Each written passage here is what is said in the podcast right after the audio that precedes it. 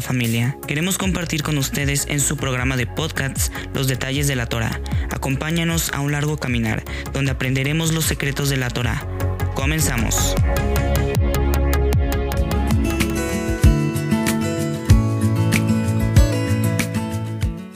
Shalom amada familia. Queremos compartir con ustedes esta cápsula de la Parashá Bayetse y salió. En este día analizaremos el capítulo 28.10 al 29.30. Le llamaremos Tus debilidades son tu fortaleza. En esta cápsula veremos más la fortaleza que Elohim Yahweh nos da por medio de nuestras debilidades, al igual que algunos justos que nos menciona la Torah, como Pablo de Tarso. Antes de iniciar haremos la oración para abrir la Torah. Baruch atah Adonai, Eloheinu melech haolam, asher bahar banu mikol ha'amin, benatan lanu torato. Baruch atah Adonai noten amén be amén. Bendito eres tú Yahweh nuestro Elohim y Rey del universo, que nos ha escogido de entre todas las naciones y nos ha entregado su Torah. Bendito eres tú Yahweh donador de la Torah. Amén y amén. A continuación veamos qué nos dice Shaulo en sus cartas en 2 de Corintios 12:10 nos dice, Por lo cual por amor a Mashiach me gozo en las debilidades, en afrentas, en necesidades, en persecuciones, en angustias, porque cuando soy débil entonces soy fuerte. Y en la carta de Colosenses capítulo 1 24 al 25 nos dice, Ahora me gozo en lo que padezco por vosotros, y cumplo en mi carne lo que falta de las aflicciones de Mashiach por su cuerpo, que es la iglesia de la cual fui hecho ministro, según la administración de Elohim, que me fue dada para con vosotros, para que anuncie cumplidamente la palabra de Elohim. Como podemos darnos cuenta, también Pablo se fortaleció en su debilidad. Aquí él tenía un dolor y lo debilitaba, pero él al contrario de caerse se fortalecía y no desistía de cumplirle al Mesías, para lo que Elohim Yahweh lo llamó. En Bereshit capítulo 28 del 10 al 11 dice, Salió pues Jacob de Beersheba y fue a Harán, y llegó a un cierto lugar y durmió allí, porque ya el sol se había puesto, y tomó de las piedras de aquel paraje, y puso a su cabecera y se acostó en aquel lugar. Beersheba significa siete pozos. Recordemos que Yeshua le dijo a la samaritana, quien tome agua de esta agua, volverá a tener sed. Lo vemos en Juan capítulo 4, 13. ¿Será por esto que Elohim llevó a Jacob para darle de otra agua para que no volviera a tener sed? Y se fue a Harán. La palabra Harán significa asolado, y asolado es sequía a falta de agua. ¡Qué contradictorio! Lo sacó de Beersheba donde había siete pozos de agua para llevarlo a la sequía. En Bereshit capítulo 28 12 nos dice, Y soñó, y he aquí una escalera que estaba apoyada en tierra, y su extremo tocaba en el cielo y aquí ángeles de Elohim que subían y descendían por ella. Entonces lo que vio Jacob fueron los cielos abiertos. Los sabios nos dicen la escalera es el puente o la conexión entre la tierra y el cielo. La palabra nos dice que Yeshua es la escalera. Lo vemos en Juan capítulo 1 51 y nos dice,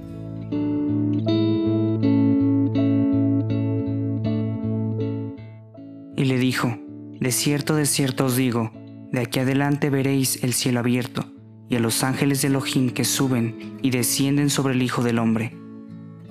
Y lo volvemos a ver en Hechos 4:12 y dice, Y en ningún otro hay salvación, porque no hay otro nombre bajo el cielo dado a los hombres en que podamos ser salvos. Y en Juan 14:6 dice, Yeshua le dijo, Yo soy el camino y la verdad y la vida, nadie viene al Padre sino por mí. Como podemos darnos cuenta, el intercesor o la escalera que Jacob vio es Yeshua, el único mediador entre Elohim y los hombres. En 1 de Timoteo 2.5 dice, Porque hay un solo Elohim, un solo mediador entre Elohim y los hombres, Yeshua hombre. Lo que nos podemos dar cuenta que Jacob nuestro padre vio el templo celestial y despertó Jacob de su sueño, lo podemos ver en Bereshit capítulo 28, 17 y dice, y tuvo miedo y dijo, cuán terrible es este lugar, no es otra cosa que casa de Elohim y puerta del cielo. Aquí nos revela que Jacob sí vio el templo y a Yeshua. Lo vemos en Hechos 7:56 y nos dice, Y dijo, He aquí veo los cielos abiertos y al Hijo del Hombre que está a la diestra de Elohim. Y llamó el lugar Betel, que significa casa de Elohim, que antes llevaba por nombre luz o almendro. El almendro coincide con lo que conocemos que es la menorá. Después Jacob siguió su camino a Harán, ni más ni menos el mismo que Eliezer, criado de su padre, encontró a Ribca su madre. Capítulo 29.4 dice, Y les dijo Jacob, hermanos míos, ¿de dónde sois? Y ellos respondieron, de Harán somos. Con el significado de Harán diría así, ellos respondieron, de la sequía somos. Enseguida él les preguntó si conocían a Labán, y hasta razón de Raquel le dieron, ella era la pastora. En Bereshit capítulo 29, 7 dice, Y él dijo, He aquí es aún muy de día, no es tiempo todavía de recoger el ganado, abrevad las ovejas e id a apacentarlas.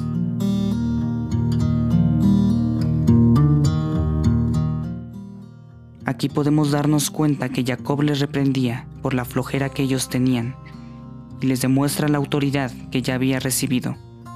En Bereshit 29:10 dice, Y sucedió que cuando Jacob vio a Raquel, hija de Labán, hermano de su madre, y las ovejas de Labán, el hermano de su madre, se acercó Jacob y removió la piedra de la boca del pozo, y abrevó el rebaño de Labán, hermano de su madre. ¡Wow! ¡Qué sorprendente! Jacob removió la pesada piedra que solo con diez hombres la podían mover. Lo que nos da a saber era que también a él se le dio una fuerza fuera de lo común como a Sansón. En el capítulo 29:11 nos dice, y Jacob besó a Raquel y alzó su voz y lloró. ¿Por qué lloró? Los sabios nos cuentan lo siguiente, que cuando Jacob iba huyendo de Sab, Elifaz su hijo le salió al paso con la intención de matarlo por órdenes de Sab.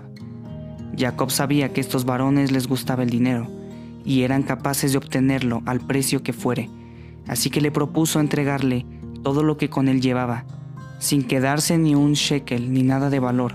Es por esto que lloró Jacob, recordando que Eliezer al encontrar a Ribka su madre, le dio un pendiente y dos brazaletes de oro, y él de tristeza lloró, ya que en ese momento no tenía nada que ofrecerle a la que sería su esposa. Capítulo 29:13 nos dice, Así que oyó Labán las nuevas de Jacob, hijo de su hermana, corrió a recibirlo y lo abrazó, lo besó, y lo trajo a su casa, y él contó a Labán todas estas cosas. Labán corrió a recibirlo y a besarlo, y lo trajo a su casa. Labán solo tenía el nombre de blanco porque Labán en hebreo es blanco, porque sus intenciones no eran nada blancas, ya que era ventajoso, oportunista y avaro. Este Labán abrazó a Jacob, recordando que cuando vino Eliezer, el criado de su padre, por Ribca, hasta él le tocaron ganancias y regalos por su hermana. Y cómo no, si Jacob era el hijo del hombre más rico del mundo, además lo besó. ¿Por qué lo besó? Pues para ver si traía los diamantes entre los dientes.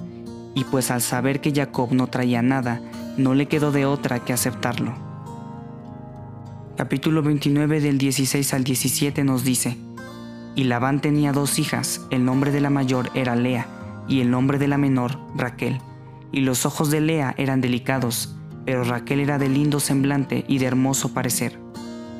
Los sabios nos cuentan que Lea tenía así sus ojos de tanto que lloraba, porque sabía que por orden de linaje le tocaba casarse con el primogénito de su tío Isaac, que era Esab, y ella sufría tanto por esta situación, ya que sabía lo que era Esab. Jacob ofrece trabajar por Raquel siete años, ya que era la que él amaba, y pasado ese tiempo Jacob le pide a Labán que le diera a su mujer. Hicieron una gran boda, pero nada era blanco Labán le cambió a la esposa y además le dio a Silpa por sierva. Los sabios nos dicen que Silpa y Bila eran hijas de Labán. Capítulo 29-25 dice, Venida la mañana, he aquí que era Lea, y Jacob dijo a Labán, ¿qué es esto que me has hecho? ¿No te he servido por Raquel? ¿Por qué pues me has engañado?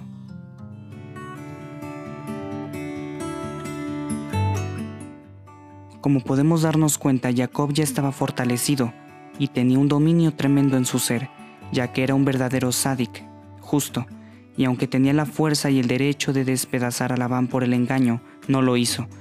Es cuando entendemos que Elohim puso su nombre sobre Jacob y tuvo tolerancia sobre la situación tan incómoda, sin desistir en lo que el Eterno le había prometido. Capítulo 29-27 dice, Cumple la semana de esta, y se te dará también la otra, por el servicio que hagas conmigo otros siete años. Jacob ya tenía un nivel de cualidades personales y sabía que tenía que construir el pueblo de Israel, y aceptaba todo esto sin preguntarle al Eterno, ¿por qué a mí? La duda aquí es cumple la semana de esta. La respuesta está en Levítico 18:18 que nos dice, No tomarás mujer juntamente con su hermana para hacerla su rival, descubriendo su desnudez delante de ella en su vida. Esta es la ley que prohíbe que tomase a las dos hermanas en el mismo tiempo. Después le nacieron los cuatro de siete hijos que tuvo Lea, y estos son sus nombres, Rubén, Simeón, Leví y Judá.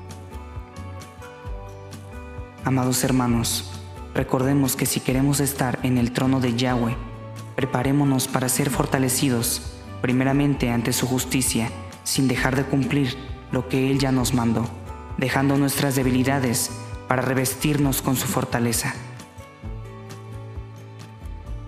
Honremos al Padre. Baruch atah Adonai, Eloheinu melech haolam, asher natan lanu et torato emet, beyahe olam, natan betogenu, Baruch atah Adonai noten hatorah.